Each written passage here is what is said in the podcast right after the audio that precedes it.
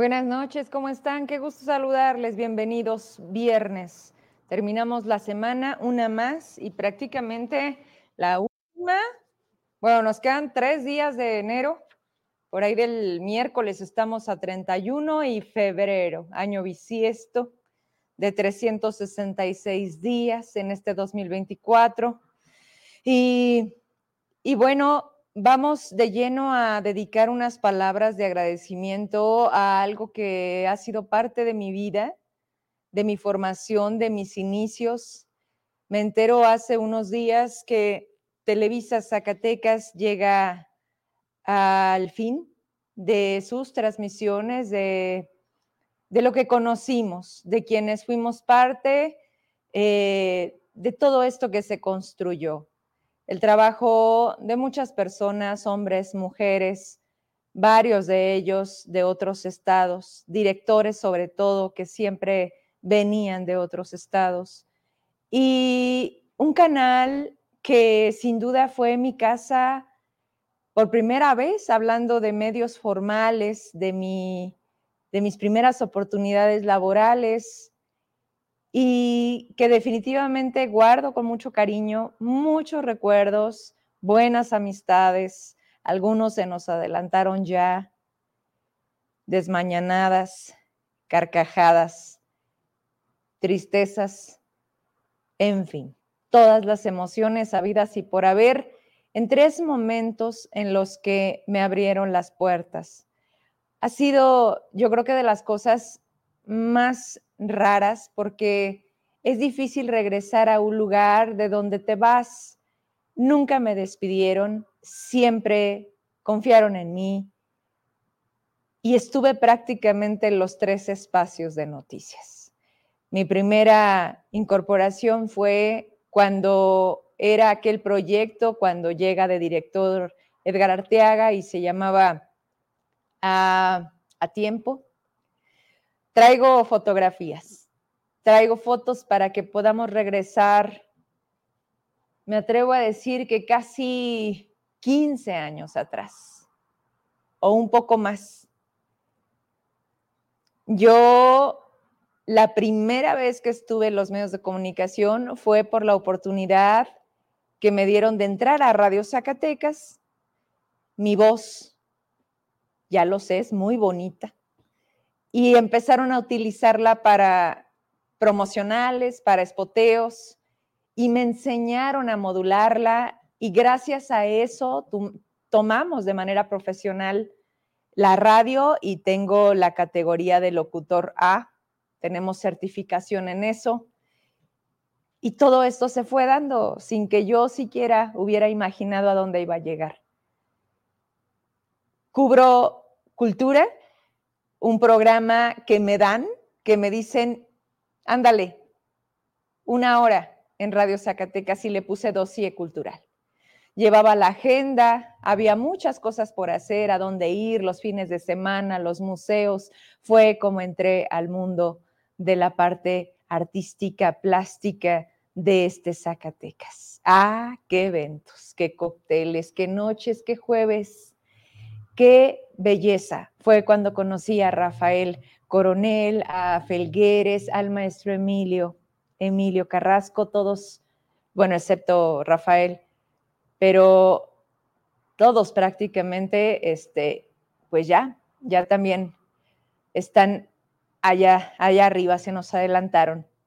Pero por mencionar algo, sea, ha sido de las cosas más bellas que me han pasado, que me fueron formando, que me fueron llevando y en algún momento alguien vio a Vero Trujillo y me dijeron, ven a dar cultura a Televisa. Cinco minutos de cultura en Televisa. Y así empecé. Emma, ayúdame con un par de fotos. Y, bueno, la verdad es que la lista es muy grande, tanto de la parte administrativa como de Vea esas fotos, es Vero Trujillo con el cabello oscuro, esos eran los promocionales, Pedro Madrigal, Itzel Uribe en el clima. Bueno, van muy lentas, ¿las puedes parar poquito para, para que la gente, ahí estábamos en el centro, ahí fue cuando tuve el noticiero matutino con eh, Leo Navarro Y luego eh, eh, espectáculos, ¿no? También, ahí todos el equipo. Y Corina Bárcena y José Manuel Barrón. Siempre en los deportes, siempre en los deportes. Yo regresaba y él estaba ahí. Yo me iba y él se quedaba ahí. Yo volvía a regresar y él seguía ahí, ¿no? y, y esa fue, mire nada más, ahí algo, algo ha cambiado, ¿no? ¿Usted qué opina? Vamos a, tener ahora sí otra imagen. Les digo que la Vero con el cabello bien oscuro, véame. No, sí me veía más chiquita, ¿verdad, Emma? ¿Ya te había conocido ahí? Ay, ese fue grabando un anuario. Ahí ve atrás, 2016. Dios, 2016. Ay, gracias, claro me están dando, se me estaba pasando. Espera, espera. Alejandro Cosío, en la, foto, en la foto anterior, Alejandro Cosío era quien daba espectáculos. Sí, claro, para tener ahí la lista completa. Ahí está Rebe Vidales, Horacio, que también le tocó una etapa de Televisa. Allá atrás es Karen, se me hace que es Karen. Karen que, que se mantuvo hasta la última etapa en el programa de revista creo que se llamaba Cerca de ti, o al final ya le cambiaron un poquito el nombre.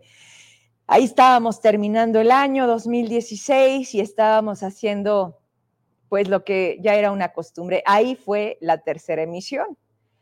Ese noticiero, regrésale poquito, ahí ya fue cuando, pues prácticamente la última etapa, fue el noticiero nocturno. Estuve en coconducción con Horacio González y ya después me quedé yo solita que ahí ya fue mi última etapa en Televisa Zacatecas. Otra foto más. Ahí véame, parezco la pura verdad.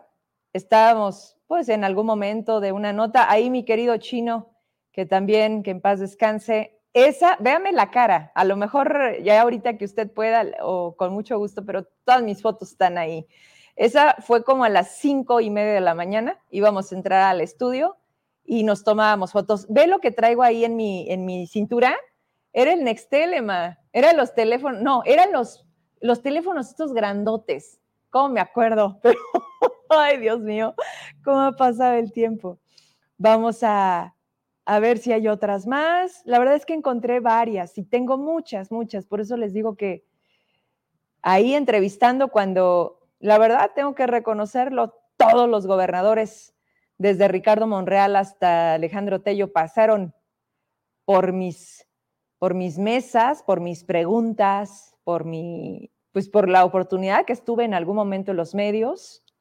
Y, bueno, esa es una de, de tantas de las entrevistas que pudimos hacerle al entonces gobernador Alejandro Tello. Nada que ver ahora, ¿no? Este señor, a pesar de todo, no tenía la piel tan delgadita y además tenía un trato distinto, al menos con su servidora. Siempre me invitaban a conducir informes, debates, en fin, Vero Trujillo siempre ha tenido, había tenido y vamos a volver a tener un lugar en el gobierno del Estado.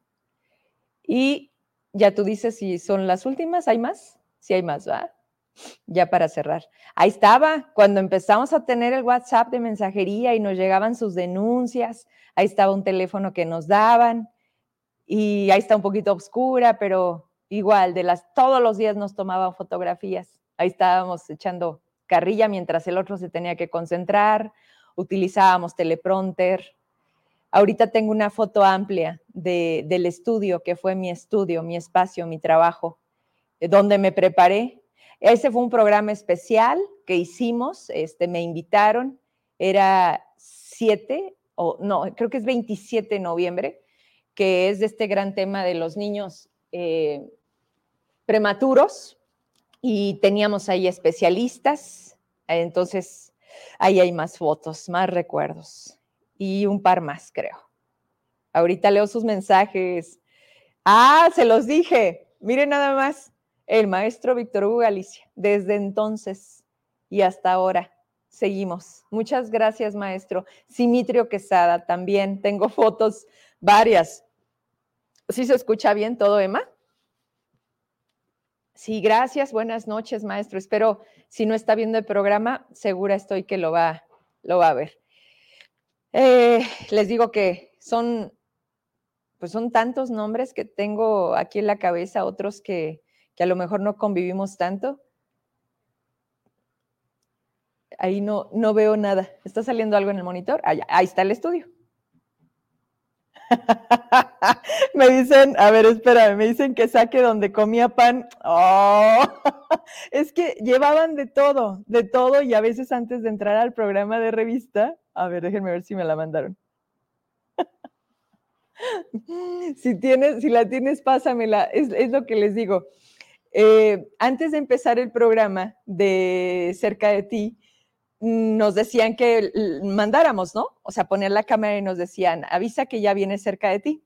Y entonces ya, pues tú decías, no se pierda, ahorita terminando el noticiero, este, van a tener en la cocina, no sé qué, pero ya olía comida, ya llegaban con las cacerolas, ya preparaban todo para entrar al aire y pues nos daban una probadita, entonces no faltaba el maldoso que nos tomaba la fotografía y nos agarraba ahí con la media concha o con cualquier cosa. Así que bueno, fueron, fueron mañanas muy alegres. Fueron, el noticiero de la tarde realmente se fue muy, muy, muy fugaz. Eh, es un mal horario para mí, ¿no?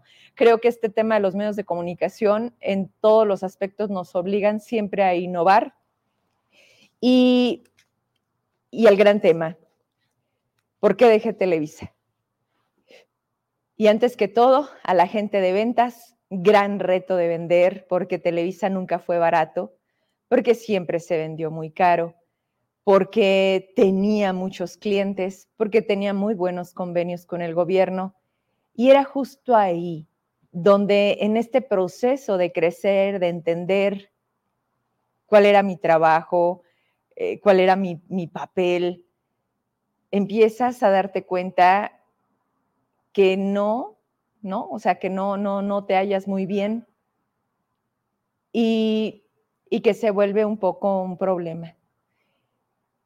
Maduras, eh, obviamente hay, hay, cosas que creo que nunca cambiaron, porque en las tres ocasiones que regresé me tocó que estuviera al frente hasta cuatro personas distintas dirigiendo el canal y siempre me gustó decir, ojalá hiciéramos. Siempre he sido propositiva y hubo cosas que me accedieron, hubo cosas que me dijeron, ándale, dale pues, ¿no?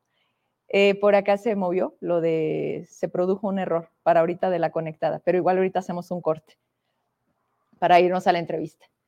¿A qué voy? Siempre fue muy buena la relación con todos los directores, siempre notaron en mí que había esta parte de más, más diferente, no estamos haciendo lo que tenemos. Tenían todo, todo, o sea, un tema tecnológico, eh, un buen estudio, las cámaras, los chavos, pero se dejaba caer. Los reporteros simplemente, creo que se dejó de hacer la chamba y esto luego como una crítica constructiva que al final dices, todo se acaba. Y se acaba porque permites que te absorba algo más allá de la esencia. Televisa Zacatecas siempre fue una plaza más. Televisa México es otra cosa y tendrá sus bemoles, ¿no? Ustedes lo han visto. Sigue siendo la televisión de México, como TV Azteca, como, pero yo creo que ahora pues ya no son nada más esas dos, ¿no? Ya hay más alternativas, Milenio, eh, Radio Fórmula, eh, imagen, televisión, y a estas empresas los hace la gente. Sin las personas como nosotros que estuvimos frente a cuadro, estas empresas simplemente son una marca. Era Vero Trujillo de Televisa. Y de verdad, era, era lindo el trato que nos daban para cubrir los eventos. ¿Por qué? Porque sabían que Vero hacía buenas preguntas, porque sabían que siempre hicimos las cosas distintas, que siempre me gustaba diferenciarme en todo y se notaba. Así que gracias a los funcionarios, a los gobiernos, a los gobernadores, a los de comunicación social, a los directivos, a todos los que hicieron posible la estadía de 40 años de Televisa, que hoy llega a su fin y que, y que faltó escuchar, quizás, el que no se leyera un pronter, en el que no solamente dijeras punto, coma y hasta ahí. Hoy, hoy al tiempo, por supuesto que sin eso yo no hubiera tenido una exposición. Esa fue mi escuela. Ese fue quitarme el miedo, sentir la adrenalina, que te suda las manos, que te pone nerviosa, que te equivocas, que lo hiciste mal, que no lo supe hacer como lo hago hoy, porque no tenía idea dónde me estaba metiendo. Pero ese fue mi principio y siempre lo voy a agradecer a quien confió, a quien me dijo, hazlo, sí puedes y lo puedes hacer mejor. Así que a todas esas palabras, consejos, amigos, algunos, soy la Fernández, ¿no? Todavía seguimos. Irma Buenrostro, José Manuel Barrón, en fin, no quiero que se me vaya nadie. A Tony, a Tony Belmont, a gente que se fue de Zacatecas, eh, a todos ustedes. Eh, fue, fue muy lindo esta etapa en la que Televisa fue parte de mi vida. Así que, ¿todo bien?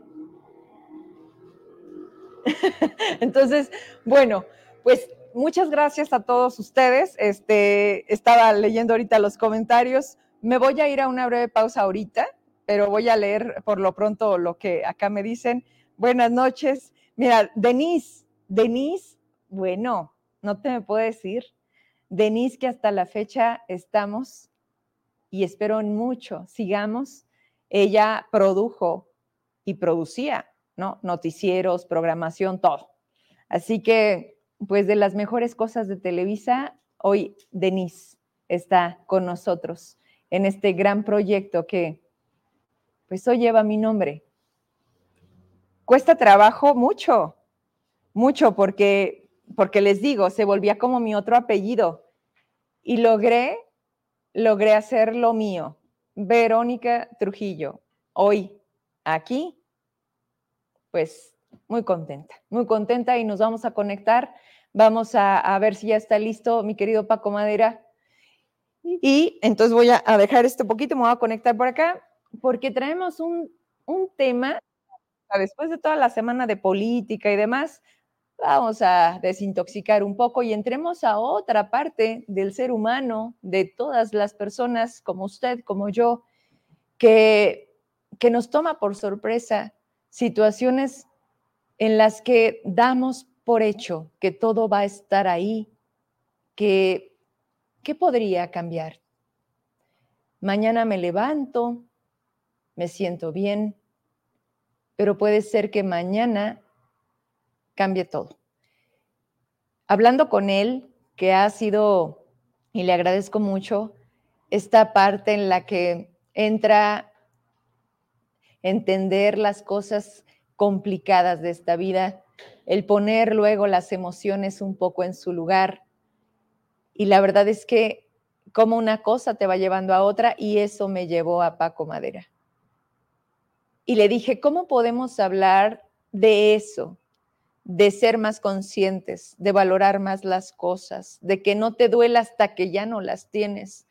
¿Cómo tomar cuando la vida te confronta, cuando tienes una enfermedad, cuando de un momento a otro pierdes a alguien, ¿Cómo? ¿Cómo respondes? Dicen que sufrir es una elección. Siempre hay dos caminos, siempre.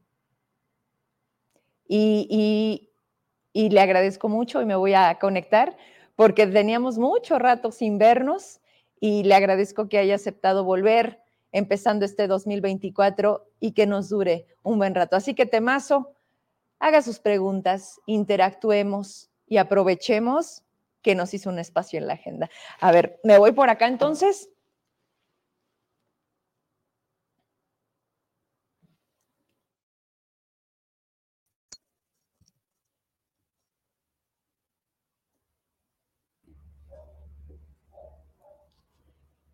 Hola Paco.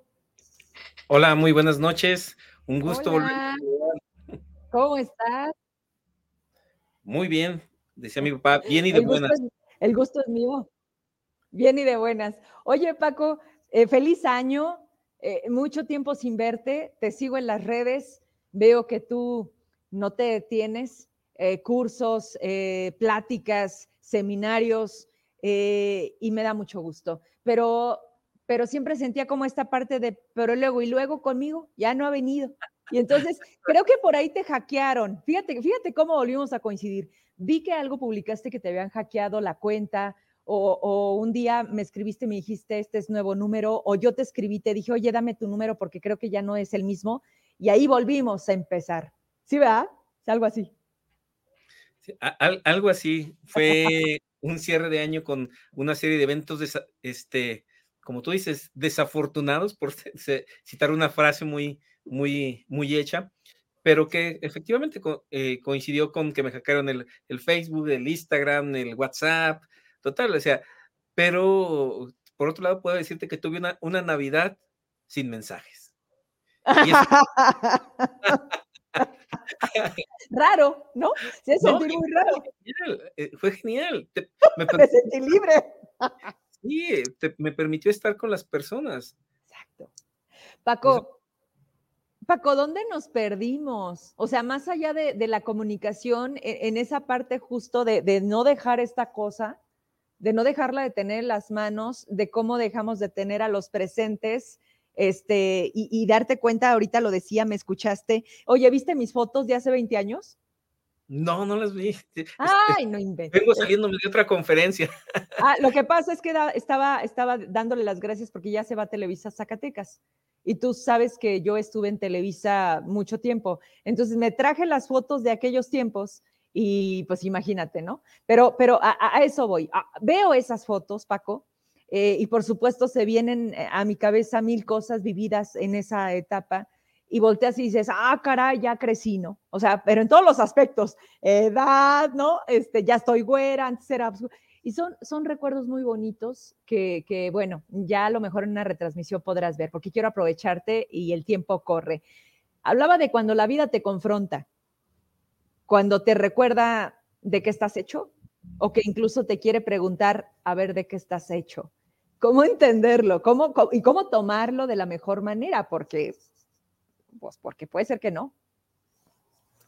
Sí, fíjate que yo creo que en principio vivimos en una sociedad que busca el control, tener el control lo más que pueda, ¿no? O sea, de alguna manera queremos saber qué va a pasar, nos angustia no saber qué, qué, sigue el día de mañana, ¿no? Y esa, ese, eh, ¿cómo decirlo? Exceso de control hace que la vida se nos vuelva a veces monótona. O sea, tú lo dices, ¿en qué momento perdimos 20 años? ¿En qué momento nos desconectamos? Bueno, nos desconectamos cuando nos conectamos con, llamémosle así, con la rutina. O sea, cuando nos metemos a una dinámica que no nos está llevando más que hacer acciones repetitivas, llega un momento en, que la vida simplemente pasa, ¿no? Y, y, en este pasar de la vida, por eso es que el, fin de año es para muchos muy significativo. Claro. Porque marca, marca parteaguas, marca límites, marca cambios. O sea, pensémoslo, ¿no? Eh, en el 2020, hace ya cuatro años, que estábamos angustiados por la pandemia que se nos veía, venía. Y ahorita ya la tenemos como un recuerdo, ¿no? Ya la tenemos como algo que, que pasó, que se llevó a muchos, pero que ya no está más. Es decir, regresamos a lo que anteriormente estábamos antes de la pandemia, nos volvimos a, a de algún modo a enrolar en nuestras vidas y entonces en ese vaivén hay una frase de este, en, el mito de Sísifo, fue el, autor, pero ahorita casi lo estoy viendo, lo estoy viendo, soy visual, veo la portada del libro. Ya sé. Alberto Camus, de Alberto Camus, Albert Camus, y, en el mito de Sísifo, él habla de eso, ¿no? Sísifo, aquel eh, condenado a subir por toda la eternidad la, roca, la montaña, que se le caiga y la vuelve a subir, pues ah, dice, así, así estamos en la vida. O sea, nos damos cuenta cuando hay sucesos que cambian. O sea, puede ser esta, esta salida de una empresa, puede ser los 15 años de tus hijos, puede ser la boda de tu hija. O sea, y tú dices, ¿en qué, en qué día, en qué momento creció? Pasó. Pero fue precisamente cuando hubo un suceso que rompió la cotidianeidad. Y en el mito de Sísifo de Albert Camus dice eso, ¿no? Dice, levantarte tranvía, lunes, martes, miércoles, jueves, dice, llega un momento que viene la pregunta, dice, que algo rompe con esa cotidianidad, dice, dice, y eso es el principio para un, cambio puede ser. Dice, surge la pregunta, dice, ¿y eso es bueno? Entonces, yo creo que precisamente en, nuestro día a día, nos vamos poco a poco perdiendo, ¿no?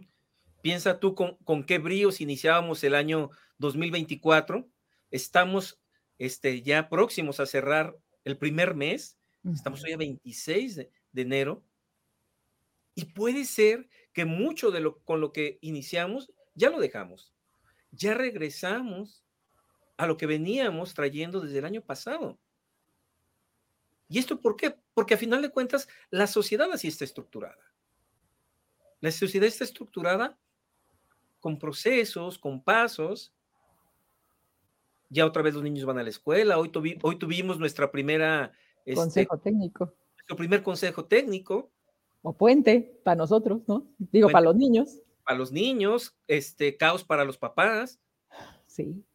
¿Sí? ¿Por qué? Porque, y entonces en ese momento te das cuenta, a veces el, consejo técnico te marca que ya se acabó otro mes. Entonces, regresando un poquito a tu pregunta, ¿qué pasa cuando la vida te confronta? Bueno, lo primero que pasa es que te saca de, de esa, llamemos de, así, ese letargo, ¿no? No tiene que, por qué ser malo. Yo creo que todos eh, tendemos a buscar nuestra seguridad cuando hablamos de zona de confort, no es que sea mala la zona de confort. No, la zona de confort es el, el llamémoslo así, el espacio que vamos construyendo. Cuando empezamos a aprender a manejar, no era nuestra zona de confort manejar. Y ahora, ya para muchos que manejamos, es nuestra zona de confort. Lo hacemos de una manera ya natural, ¿no? Digo, yo siempre he admirado a las mujeres que van pintándose en el carro y todo. Digo, híjole, yo muy a fuerzas puedo ir con las dos manos y ustedes van ahí. O sea, ¿por qué? Porque ya es tu zona de confort. O sea, ya hiciste, ya te, te mueves como pez en el agua. Hoy precisamente iba mi niña más pequeña atrás de mí en el carro y me dice, mamá, ¿quién te enseñó a manejar? ¿Cuándo empezaste a manejar por primera vez? Y son esas cosas que dices tú, te hacen regresar al principio de cuando todo era era era duda, era miedo, eran emociones, porque es desconocido, porque te enfrentas por primera vez a algo que no sabes y porque a veces eh, eh, fueron tus amigos, fue tu familia, fue tu papá, o fue una circunstancia que te obligó a agarrar el carro sin saberlo. Mi primer carro lo compré sin saber manejar, pero era la oportunidad que se daba y fue un amigo de Televisa que fue conmigo por el carro. O sea, cosas que mi hija, que sea lo que vas, ¿no? O sea, en esta parte de decir, ¿en qué momento dejamos y perdemos la emoción de vivir? Porque creo que esa rutina a la que tú refieres, esa normalidad a la que tú regresas y parece que todo está automatizado, que ya sabes dónde está y qué va a pasar, le quita la emoción a la vida. O sea, creo que se nos ha olvidado bailar, cantar. O sea, eso quedó atrás cuando íbamos al antro, cuando tenía 20, 25 la prepa, ¿no? Y dices tú, ah, caray, escucho la música y yo me quiero parar a bailar, pero ya no. O sea, cosas así, Paco, que dices, y entonces ya no.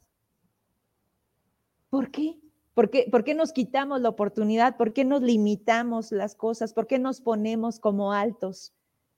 Y se vuelve aburrida la vida o se vuelve rutinaria.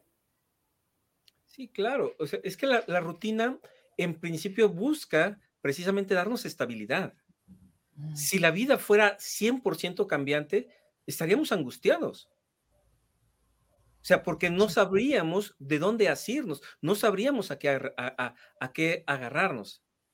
eh, me acuerdo hace algunos años en mi otra vida, este, fuimos de misiones a, la sierra de, del Nayar, fuimos a San Juan Corapan, o sea que está lejos y lo que le sigue. Ok. Allá en, la sierra totalmente. Y me acuerdo que, en, ese, en esa ocasión íbamos con un, franciscano, un sacerdote franciscano, y él nos decía, decía, lo primero que tienen que aprender es que aquí el tiempo no existe, el horario no existe. Si tú pones una, una, este, una, una actividad a las 4 de la tarde, ellos no saben qué es las 4 de la tarde. O sea, tú traes tu reloj y dices, voy a ir a las 4 de la tarde. Ellos van a llegar cuando sientan que es hora de llegar. Y entonces tú les dices, a media tarde. ¿Cuál es media tarde? Las 4, y 4, 4 y media, las 5 va a ser cuando anochezca. ¿Cuándo anochece? Pues a lo mejor a las 7.15, a las 7.20, a las 7 y media. Pero eso, para nosotros que, está, que vivimos pendientes del reloj, nos genera angustia. ¿Por qué? Porque no tenemos el control. Y entonces, en, en e, esta vida que nosotros estamos haciendo, queremos controlarla. Queremos saber qué va a pasar.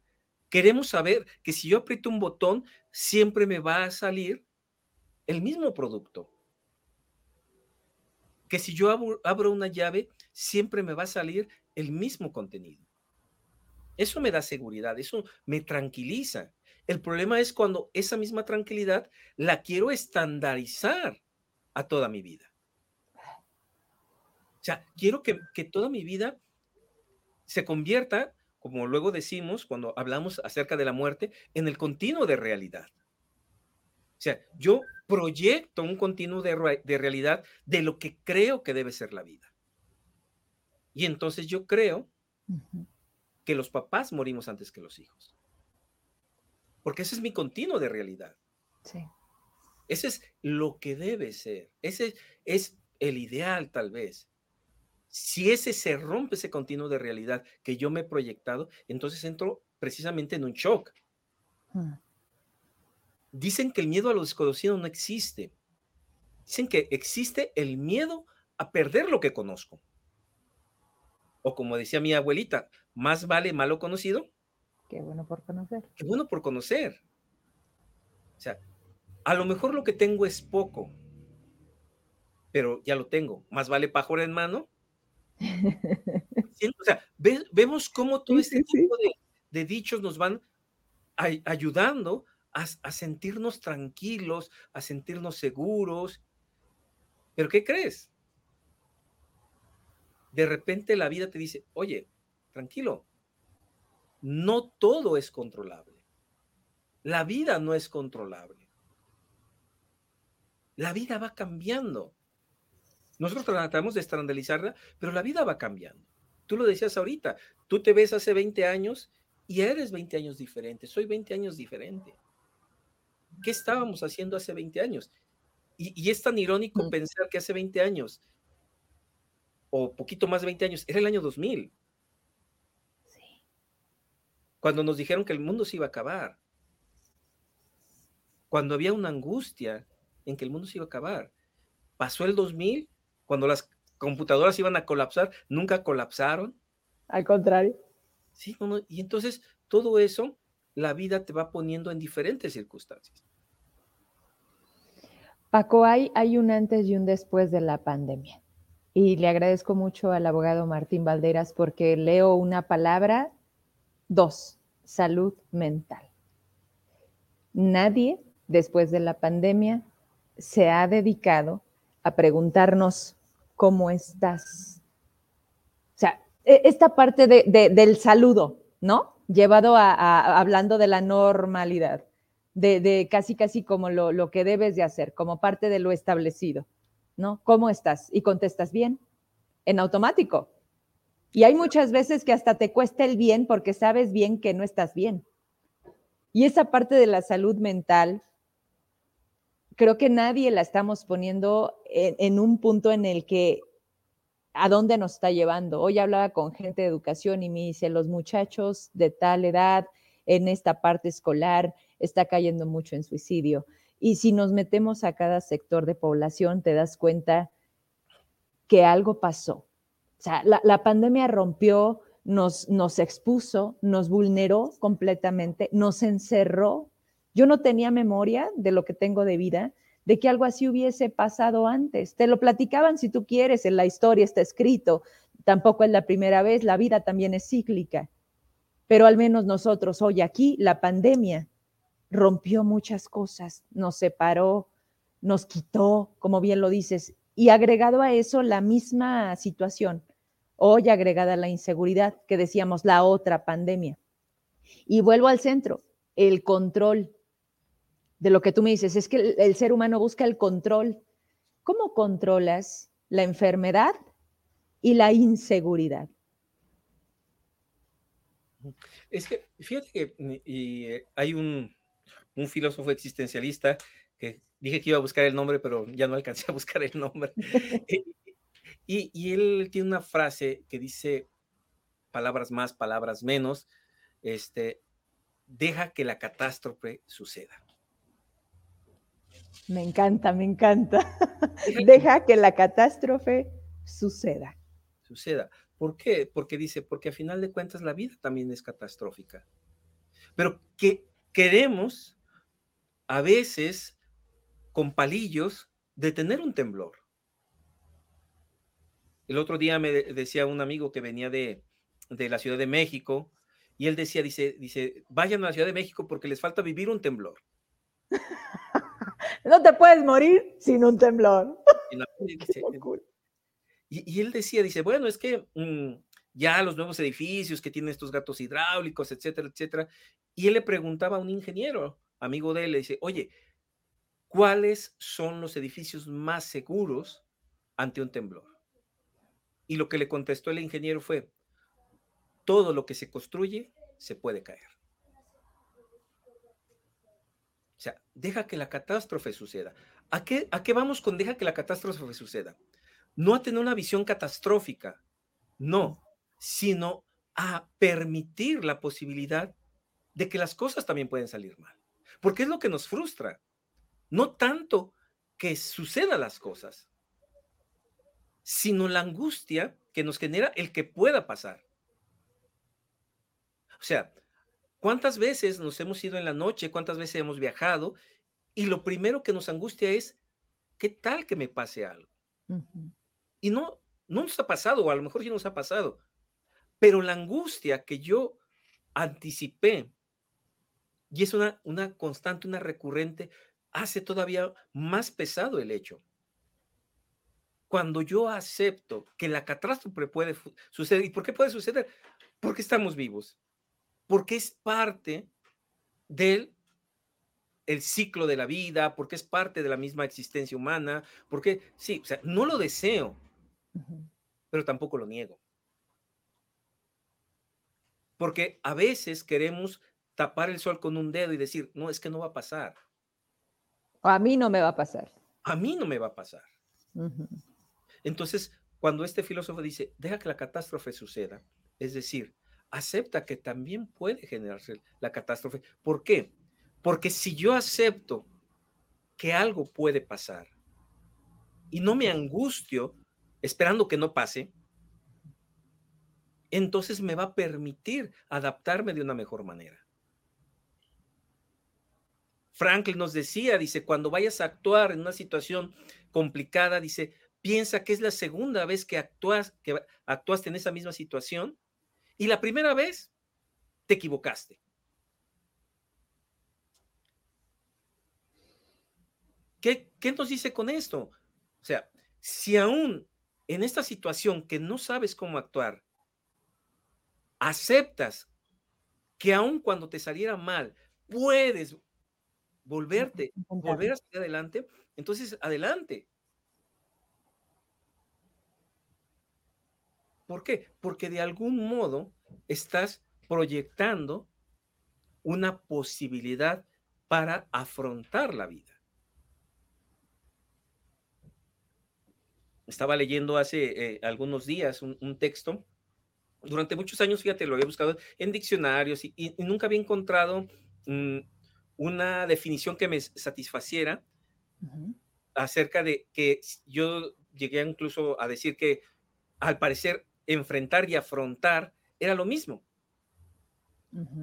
Y un, un, logoterapeuta, el doctor Claudio García Pintos, en un, en un texto, en un texto que está, se llama, ah, si no mal recuerdo, psicodiagnóstico con enfoque existencial, si no mal recuerdo, pero no me, no me crean el nombre, pero sí es de Carlos García Pintos.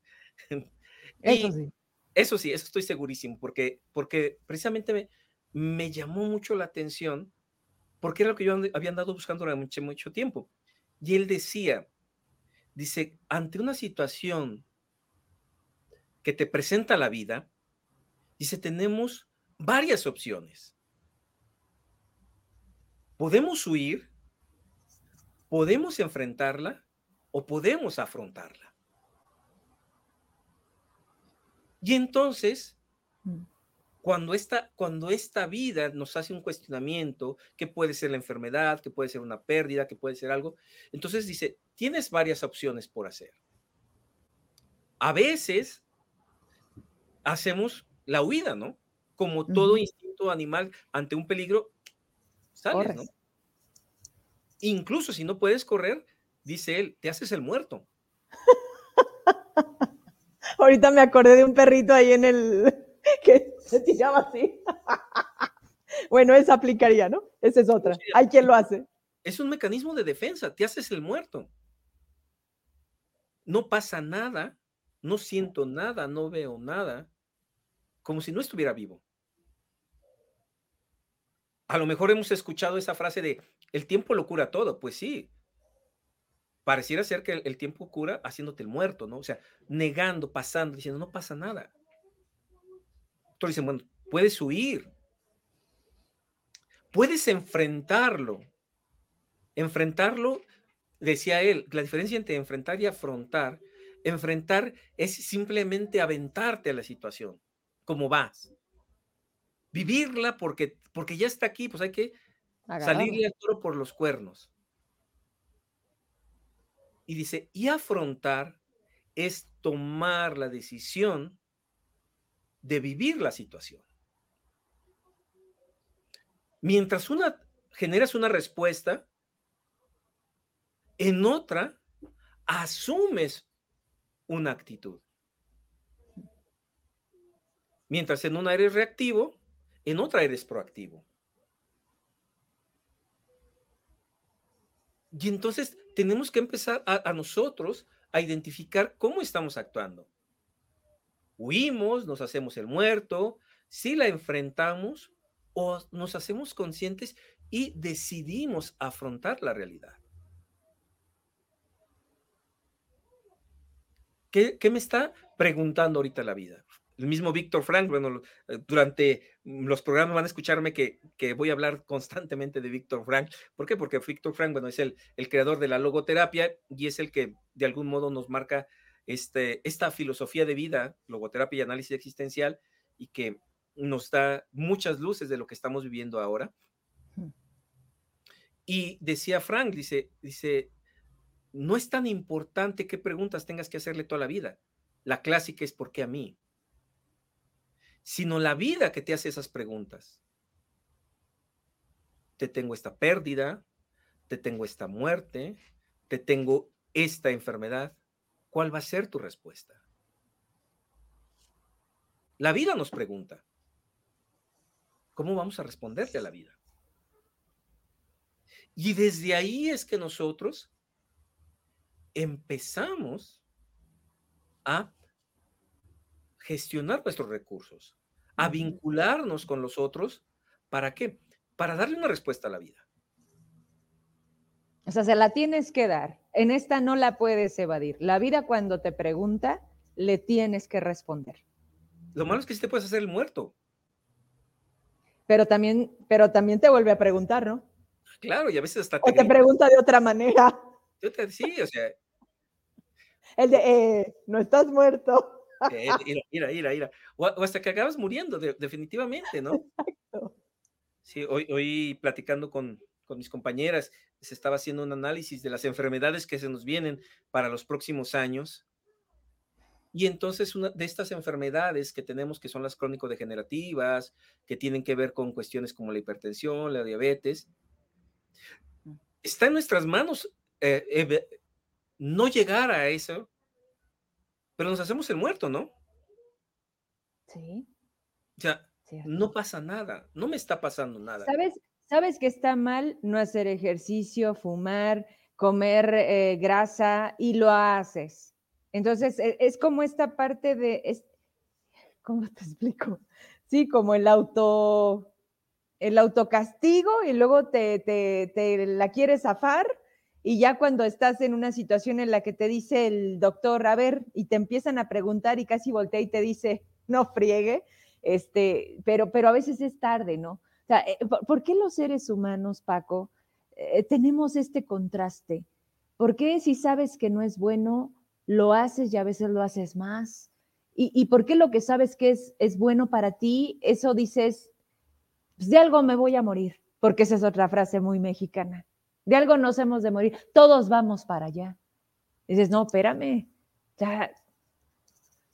No. Sí, sí, sí, sí. dice, decía mi papá, dice, a todos nos toca, pero no te pongas en el tocador. Esa no la he escuchado. Ajá. Sí, o sea, sí, hay un clima de violencia y todo, sí, pero no es lo mismo andarme exponiendo en lugares donde hay más violencia. Pero si aquí vivimos. Pero, aunque aquí vivimos, hay, hay áreas, hay zonas, hay horarios sí. donde tú sabes que, digo, que no es prudente andar. Lo más lamentable es que, perdón Paco que te interrumpa, e, esa parte como de las reglas no escritas, como de, pues no salgas de noche, pues no vayas a ciertos lugares, pues fíjate con quién te juntas. O sea, regresemos tú y yo a la prepa, regresemos un poco a cuando, como estábamos en casa, ¿no? El, todavía cómo era el, noviar o cómo iban a tu casa y de ahí no salías, o sea, cosas que hoy volteas y, le dices a tus hijas cómo era antes y, casi, casi te dicen, ¿cómo crees? Pero bueno, en ese sentido, o sea, hoy todo cambió. Decías tú ahorita que platicabas con compañeros las enfermedades que vienen. Y la verdad es que dices, a ver, espérame, no son todas las que estamos viviendo, son aún más y siempre los cambios te, te, te, te, ponen esta parte, ¿no? De decir, e, eso no lo había estudiado la ciencia. Los médicos, o sea, ahorita yo leo algunos diagnósticos donde dice que incluso no son precisos, que se están enfrentando a nuevos retos de la ciencia y que a veces tú puedes ser el caso uno de un millón, ¿no? Y apenas le están encontrando el nombre porque no había sucedido. Y basta con uno para que entonces ya esté en la nueva lista de lo que te puede pasar. Pero para cerrar la idea es, hoy lamentablemente vivimos en un país en el que ya no es cuestión de horarios o de lugares, en el que realmente nos han secuestrado. Y creo yo que es también una decisión cómo tomamos eso. O sea, imagínate, ya no salimos, eh, a los hijos ya ni siquiera al área verde de, de la privada o del fraccionamiento, y dices tú, pero entonces, eso tampoco es vivir. Claro, o sea, digo, hay, hay, lugares, ¿no? O sea, sí, vivimos en una situación y quién mejor que Víctor Frankl, vamos a, a lo mismo, eh, se lo van a aprender de memoria el nombre. Sí. Digo, a él le tocó vivir en un campo de concentración y esperemos que no lleguemos al campo de concentración. Esperemos que no estemos en esa situación, pero precisamente él, dentro del campo de concentración, fue que testeó su propia teoría. Entonces, si hay posibilidades y hay esperanza, yo creo que es lo más importante, no perder la esperanza. O sea, si perdemos la esperanza, entonces estamos acabados. Y él mismo lo decía, cuando un paciente, digo un paciente, un, prisionero perdía la esperanza, se aventaba contra la alambrada. Esas alambradas electrificadas en, de los campos de concentración era aventarse contra la alambrada. O cuando veías que el prisionero empezaba a fumar sus propios cigarrillos que eran cambiados en esos momentos por comida, entonces sabías que había perdido la esperanza. Dice, y una vez perdida la esperanza, dice, difícilmente se podía recobrar. Y entonces creo yo que precisamente lo que debemos hacer es, es fomentar la esperanza, fomentar en que esto puede cambiar, fomentar en que podemos ser diferentes, fomentar en que podemos reencontrarnos con muchos valores, con muchas situaciones que a lo largo de la historia han llenado de, vida a generaciones, ¿no? Y entonces, desde ahí, o sea, empezar a, a generar esperanza. Este momento de la historia que nos está tocando vivir, Paco, yo, yo insisto, hoy estamos nosotros, mañana serán otros y fueron otros. Y estos ciclos de la vida siempre parecen tener un inicio y un final. Y el final a veces es justo cuando te dicen, se va a acabar el mundo, en esta idea de todo termina. Pero la verdad es que no es un fin enfrente de ti, sino son los fines que tú das también a, no querer levantarte, a, dejarte caer, a creer que está por encima de ti una situación. Ese es el fin de tu mundo cuando yo escuchaba más jovencita en la escuela esa frase, claro que te da miedo porque vuelves y entras a la etapa de ¿cómo será? La televisión, las series hoy, las plataformas, la inteligencia artificial nos puede dar una idea de qué significa que se termine el mundo. Y siempre todo es esta palabra, una catástrofe, una bomba, la oscuridad, todo se cae, todo se acaba.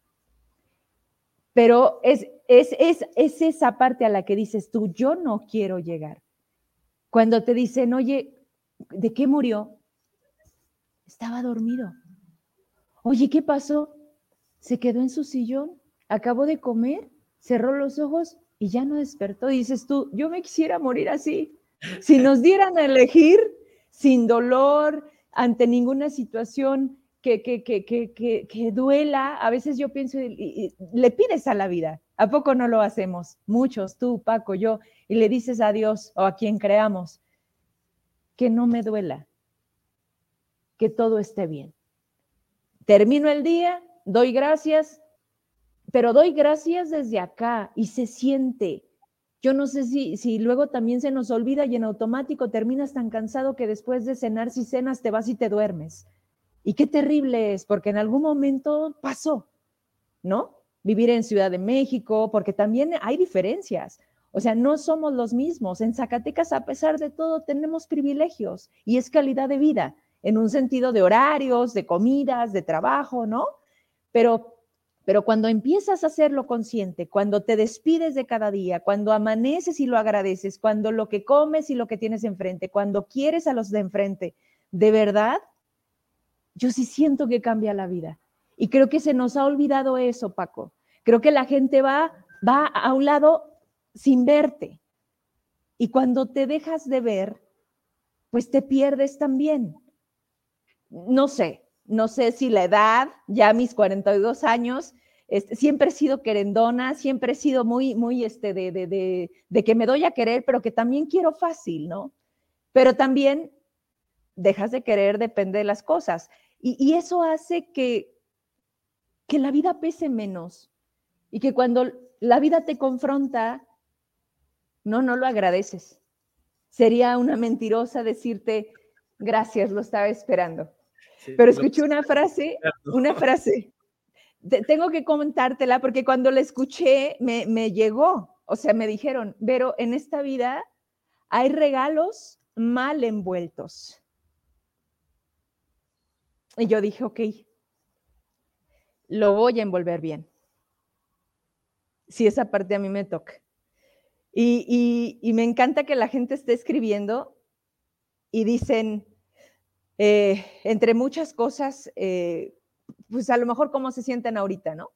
Claro. A lo mejor me dicen que, que, atinados somos, que, que, casi, casi parece que les leímos este, cómo están ahorita, pero sí nos hacen falta palabras de aliento.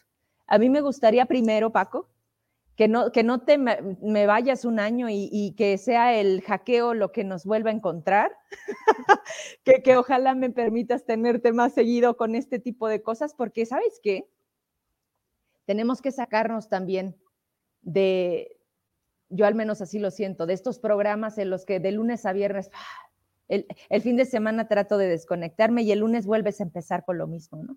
Entonces, eh, sí quiero aprovechar tu todo lo que tú nos regalas. Y con esto me gustaría que vayamos finalizando. Eh, no, son, no son consejos, no, no sé cómo, llévame tú a tratar de entender, pues cómo vivir mejor, cómo tratar de buscar siempre al final de todo una esperanza que nos mantenga con ganas de seguir, a pesar de todo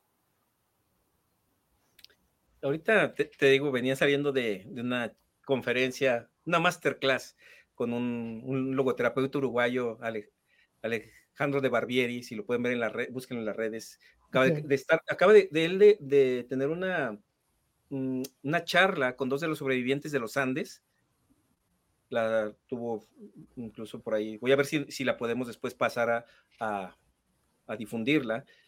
Y, y él decía, ¿no? Decía este, Alejandro de Barbieri, ahorita él, nos decía que precisamente la vida que nos está tocando vivir, que la, vida que, que, estamos, nos ha llevado a veces a cerrarnos solamente en nosotros mismos, a perder de vista al otro. Y en esa pérdida de vista al otro, pero como un otro. O sea, no, no como alguien que quiero que sea como yo soy, sino que me permite esperar a, eh, experimentar al otro, me permite encontrarte a ti, como, como Vero Trujillo más allá de la comunicadora que eres, o sea, como la persona, como el ser humano que tú eres, porque nos hemos encontrado en otros ámbitos. Y entonces, allí es donde eso nos va a llevar a seguir escalando precisamente en la esperanza. Cuando aceptamos al otro, cuando nos encontramos con el otro que está, que puede estar en nuestra casa, y nos dejaba una tarea, una tarea, este, mm, dice, antes de, se me hacía muy, muy gracioso que decía, dice, antes de que pongan una serie en Netflix, antes que le den avanzar a, ¿cómo se llama? Al resumen, dice, voltea a ver a tu pareja, voltea a verla a los ojos y pregúntale, ¿Cuáles sueños tienes por cumplir? Y él nos decía, pregúntenselo, pregúntale al otro y de qué manera tú puedes ayudarle al otro a cumplir sus sueños. Salir ya no de mis sueños, sino ir hacia ti y decirte, ¿qué sueños tienes por cumplir? ¿Cómo puedo yo ayudarte? Porque a veces no sabemos qué sueños tiene el que vive a mi lado. No sabemos qué sueños tiene nuestro hijo, nuestra hija, nuestro padre, nuestra madre. Entonces dice, vayamos a encontrar al otro. Y desde ahí generamos esperanza. Pues mejor cierre no pudiste. Oye, ayúdame a encontrar mis sueños. Cuando te veo. Pero además, no, te agradezco un montón. ¿Sabes qué guardo de ti? Aquel, es que no era un dado, el que me diste que tenía un montón de caritas que me dijiste, Vero, esta es la vida. ¿Te acuerdas? Sí, es un dado de 20 caras. Bueno, pues imagínate. Y me dijiste que así es, y, y, te recuerdo y de verdad te lo vuelvo a decir para despedirnos. Este, te agradezco un montón que siempre que toco tu puerta, la abres y me das unas palabras que créeme, a veces es lo que buscaba. Espero que eso se convierta también para mucha gente que te escuchó, que te conoce, a la que ayudas, porque no tenemos idea del poder que tienen las palabras. Bien dichas, en el momento correcto, con las personas correctas, son magia. Te mando un abrazo, Paco, y, tú dirás, no te voy a dejar que hasta el 2025, porque primero, asegúrame la vida, diría mi abuela. ¿No? ¿Con qué te vas, Paco? Muchas gracias. Nos dejas una recomendación en Netflix, este, antes de ponerle a avanzar, voltea, ¿no? No, ¿con qué te despides? Es fin de semana. ¿Qué, qué haremos? Pues yo creo que hago extensiva la tarea que, nos dejó Alejandro de Barbieri, ¿no? Es hay que preguntarle a nuestros seres queridos qué sueños tienen por cumplir y cómo podemos ayudar a que eso suceda. Hecho. Paco, ¿qué sueño te falta por cumplir? Nos quedaríamos toda otra hora. no digo, para ver en dónde te ayudo y entonces ya tener una deuda. un ganar-ganar, ¿no? Eh, ahora o yo. No, te, te, mando un abrazo. Muchas gracias. Qué gusto verte. Este, ¿Ya recuperaste tu teléfono, tu número, todo normal? Mm, no, sí. ¿No? No, ya el WhatsApp ya definitivamente no, no lo pude recuperar, pero desde del otro número sí es, mi WhatsApp y, y, mi teléfono de llamadas sigue siendo el de llamadas. Es, es un, caos eso, pero, pero bueno, los invitamos a seguirnos en las redes sociales, a seguir el proyecto de Alta, de la Asociación de Logoterapia y Tanatología Aplicada. Y si me permites, un comercialito. Claro. los invitamos, bueno, estamos por, por aperturar unos diplomados. Y hay uno en especial que, que tiene que ver mucho con esto que acabamos de platicar. Se llama logoterapia para la vida cotidiana. Es cómo encontrar el sentido de la vida en lo que hacemos en el día a día, en el trabajo, en las relaciones, en nuestros anhelos, en nuestros dolores. Entonces, búsquenos, por favor. Yo estoy en, en, Facebook como Paco Madera y pues te agradezco, Vero. Y pues ya yo te decía que iba a procurar estar contigo el último viernes de cada mes para para estarnos conectando y creo yo... Oye, no, ven al estudio. Ven al estudio. Mira, hoy te la perdoné porque tenemos una situación ahí que te lo impide, pero febrero, febrero y luego va a ser bisiesto. Tienes que estar en el estudio. Vas a ver que aquí es distinto. Claro. ¿Aceptas, va? Sí. Hecho. Oye, rapidísimo, estos cursos que me estás que nos estás platicando, eh, em, ¿dónde van a ser? ¿O son a distancia? Son a distancia, son diplomados. A distancia tenemos diferentes maestros, docentes de diferentes lugares, son a distancia. Son diplomados nocturnos para que ya una vez que hayan acostado a los niños o ya hayan acostado a la pareja también, aparte, son, son diplomados de 8 a 10 de la noche. Lamentablemente a veces chocamos con el horario ahí con el tuyo, pero habrá gente que nos pueda acompañar en algunos de nuestros diplomados, son de logoterapia, otros son de tanatología, toda esta cuestión de las pérdidas, bueno, cordialmente invitados, ahí búsquenos en las redes sociales. Muchísimas gracias, Paco. Entonces, mira, ya no está escribiendo, sí, ya, ya se comprometió Paco. El último viernes de cada mes va a estar aquí. Si no es a distancia, aquí lo vamos a traer al estudio. Abrazo, buen fin, gracias. Muchas gracias, que tengan una excelente noche, bonita noche. Igualmente para ti. Me quedo con ustedes despidiéndome. Eh, gracias a todos ustedes por, eh, sus mensajes. Vámonos 9 con 11. Eh, es en automático. Veo la cámara prendida y volteo para acá, pero estoy acá. Descanse, aproveche su fin de semana y nos vemos el lunes. tenemos pues que retomar. Les iba a decir qué, pero no, ¿para qué? Vamos siendo el lunes en la mañana, ya les publicaré y aquí nos vemos a las 8. Bye.